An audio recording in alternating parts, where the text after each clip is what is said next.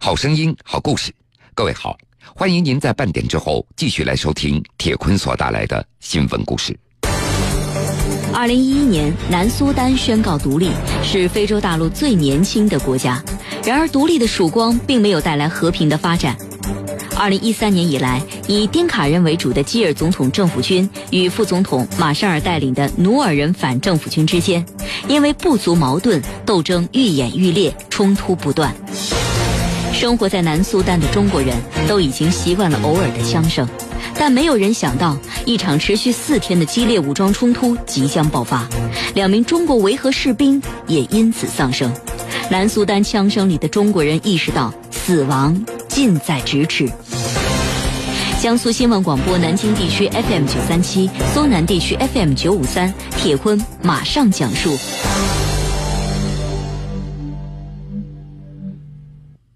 七月八号，礼拜五，是南苏丹国庆节的前一天，首都朱巴天气非常的好。每周五的下午，那是联合国营地的会餐时间。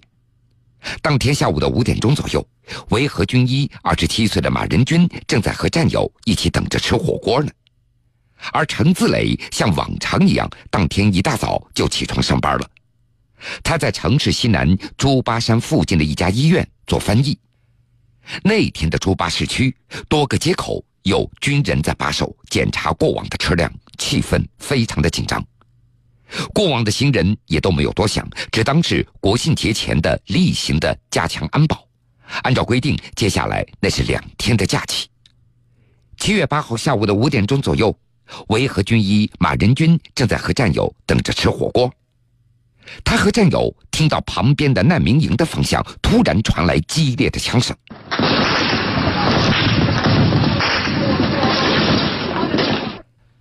根据当时的哨兵说，政府军和反政府军持枪对峙，不知道是谁开了第一枪，两伙人随即开战，一时间枪声密集。政府军和反政府军的驻地那都在联合国营地的附近。冲突起来，营地和难民营正好夹在中间。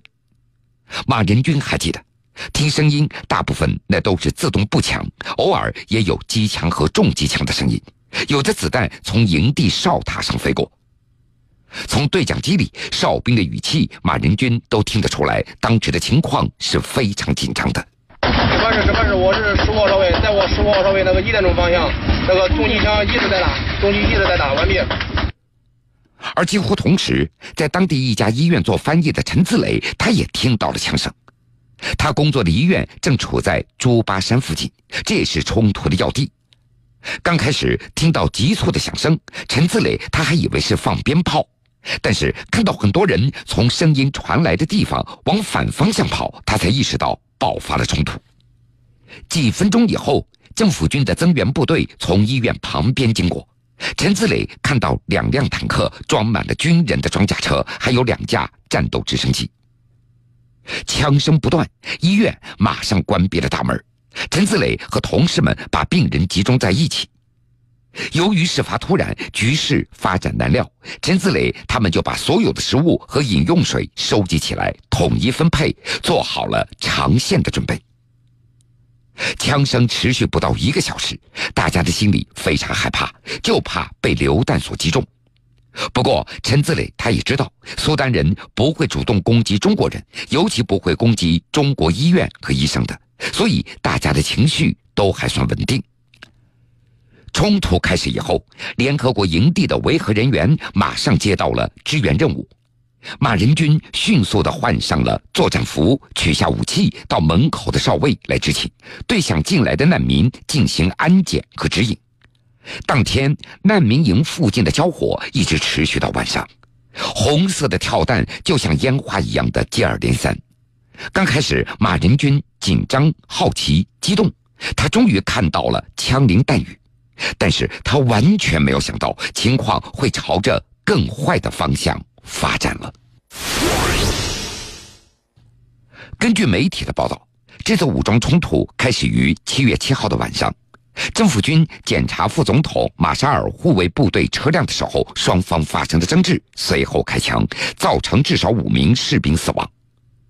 七月八号的晚上，基尔与马沙尔在总统府开会，研究解决前一天的冲突事件。就在会议进行中，分属两个人的卫队在总统府外围突然互相开火。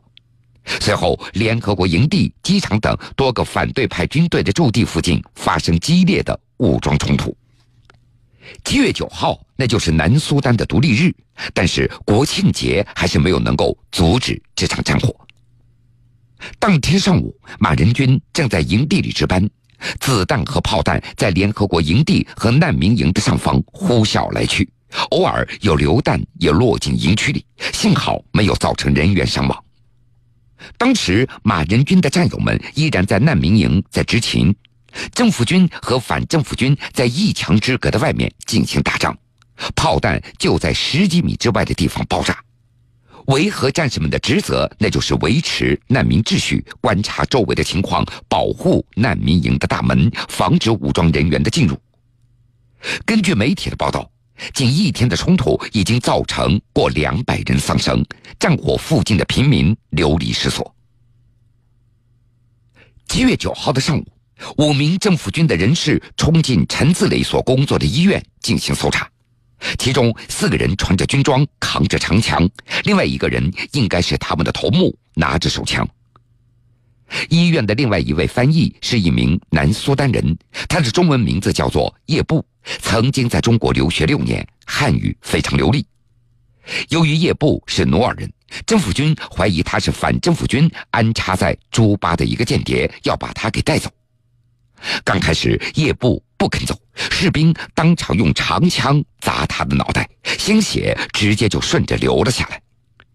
当时，陈自磊和一名医生就站在旁边，叶布向医生求助，还没等医生开口，士兵就强行命令他蹲下，然后拿着枪指着叶布的头，把他带离了医院。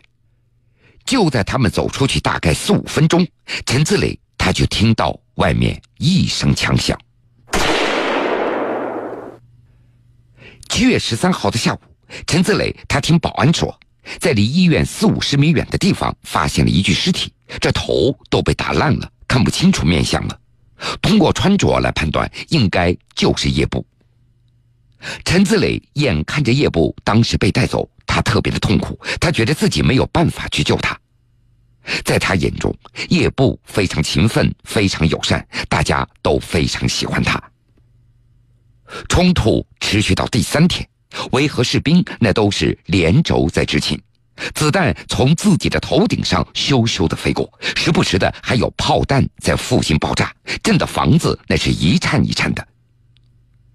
七月十号的上午，马仁军接到上级的通知，说二十四小时穿着防弹衣。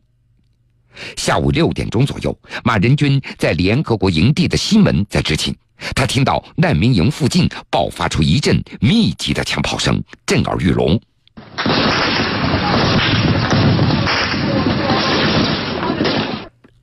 没过多久，他就听到对讲机里在喊着：“有人受伤了，有人受伤了！我们停在难民营的一辆步战车被炮弹击中，内部爆炸，五名战士重伤，有个心脏骤停。”马仁军当时第一反应，那就是危险来了。他立即找了一个掩体，趴在地上。他第一次感觉到死亡近在咫尺。他匆忙地在手机上留下了几句遗言，并且把手机里不想让别人看到的东西都删掉了。他害怕自己死了之后，手机被别人捡到。在掩体里趴了可能有十几分钟，马仁军和战友从地上就爬起来，穿上雨衣继续执勤。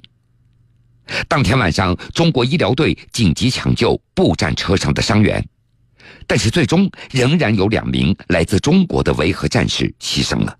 他们是成都籍的李磊和山东籍的杨树鹏。消息一发出来，在南苏丹的中国人的 QQ 群当中不断的转发，惋惜、悼念混杂着恐慌的情绪在不断的发酵着。二零一一年，南苏丹宣告独立，是非洲大陆最年轻的国家。然而，独立的曙光并没有带来和平的发展。二零一三年以来，以丁卡人为主的基尔总统政府军与副总统马沙尔带领的努尔人反政府军之间，因为部族矛盾，斗争愈演愈烈，冲突不断。生活在南苏丹的中国人都已经习惯了偶尔的枪声，但没有人想到，一场持续四天的激烈武装冲突即将爆发，两名中国维和士兵也因此丧生。南苏丹枪声里的中国人意识到，死亡近在咫尺。铁坤正在讲述。安徽女子文清，她是五年前来到南苏丹的首都朱巴的。她和家里人在机场附近开了一家规模不小的超市，卖点日用品和家具。政府军装甲车开进超市门前的街道，就在这条街上有一栋十层的高楼，这是反政府军的重要据点。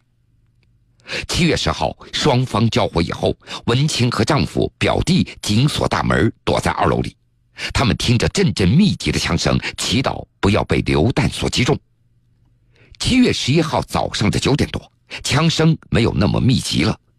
文清他听到旁边几家商店被砸门冲撞，还夹杂着哭喊和叫骂。原来有军人开始抢劫商户了。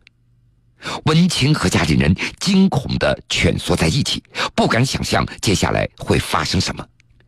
声音越来越近了。恐惧笼罩着他们，想尽办法向外界求助，不敢出声，不敢打电话。文清只能够通过网络联系一切认识的甚至不认识的人，请求对方过来接应他们出去。一时间，朱巴中国人的 QQ 群里全都是他们的求救呼喊，不断的也有朋友回应，问文清他们的具体位置，帮着他们想办法。然而，文清所处的位置实在是太危险了，车子开不进来，甚至有一位大哥来到附近，不得不因为枪声而折返回去了。可以说，每一次回应那都是一线希望，然后是更深的绝望了。终于在中午十二点钟左右，住在文清家附近五百米的陈冬梅回信息说：“马上过来接他们。”陈冬梅的家有一位当地人的保安，和几名政府军的关系还不错。冲突一开始，陈冬梅通过这层关系，以此来寻求保护。文清和丈夫、表弟也就抓住了这根救命稻草，马上收拾好物品，等在门口。突然响起了一阵迫击炮的轰击声，文清有一种不祥的预感。果然。中午十二点四十分左右，五六名军人开始敲文清的家门了，砸开了最外面的锁。文清的丈夫决定看门，如果让这伙人破门而入的话，恐怕会有生命危险。打开门，会说英语的表弟站在最前面，跟领头的军人说：“别急，想要什么好商量。”军人拿着枪指着表弟质问：“为什么不开门？”接着就要动手。后面上来另外一个军人拦住他说：“先要钱。”几个军人把门关上，用枪逼着文清和家里人来掏钱。文清的丈夫和表弟都跪在地上，而文清呢，则把全部的家当，还有三十八万多的南苏丹镑、七千多美元，都给了当兵的。但是带头的人还嫌钱少，他们对文清三个人进行搜身，把兜里的钱、手机全部拿走了。这红了眼的军人依然不肯罢休，继续逼着要。文清的丈夫只好把车钥匙也交了出来，还给他们领到超市，让他们随便拿。得到暂时的满足，几个军人也就离开了。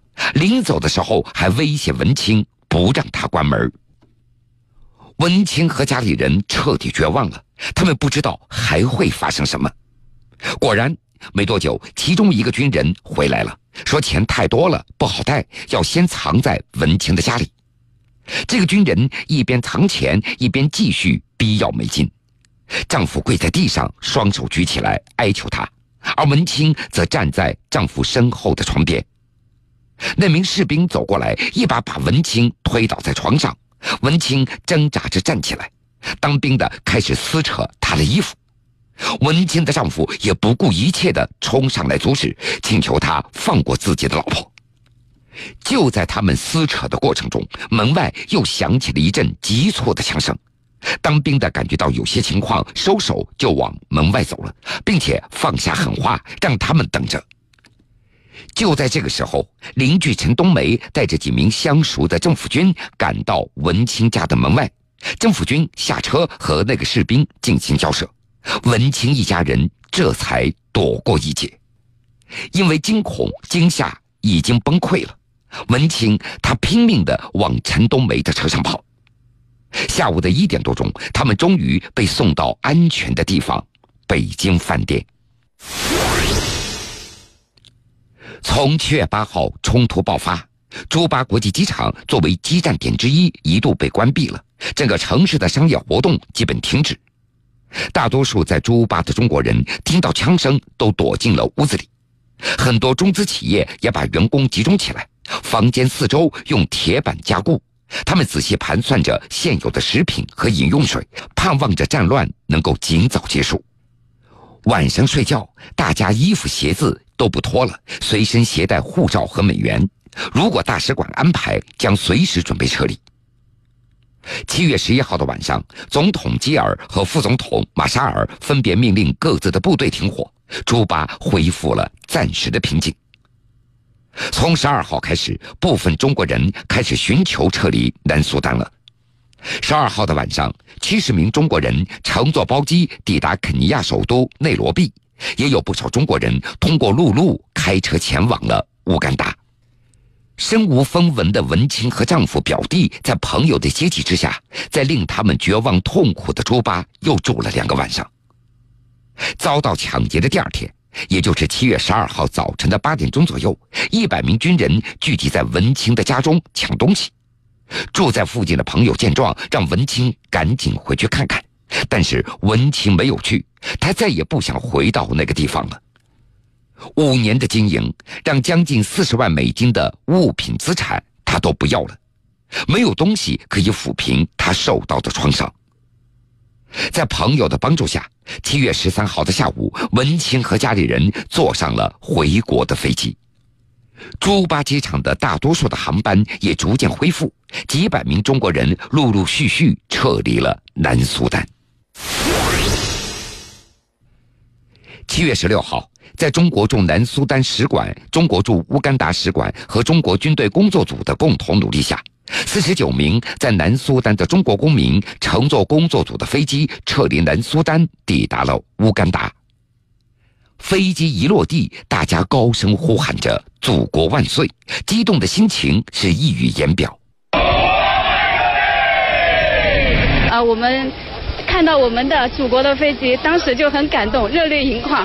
但是呃，我们在这个飞机上感觉到非常的好，像一一踏上我们的飞机，就感觉到踏上了我们的国土一样，感觉到非常亲切。我们背后有坚强的后盾，有祖国的呃支持和关注，我们。呃，很感到很温暖。关运吉在南苏丹的一家超市工作，几天前的冲突交火就发生在他工作的超市附近。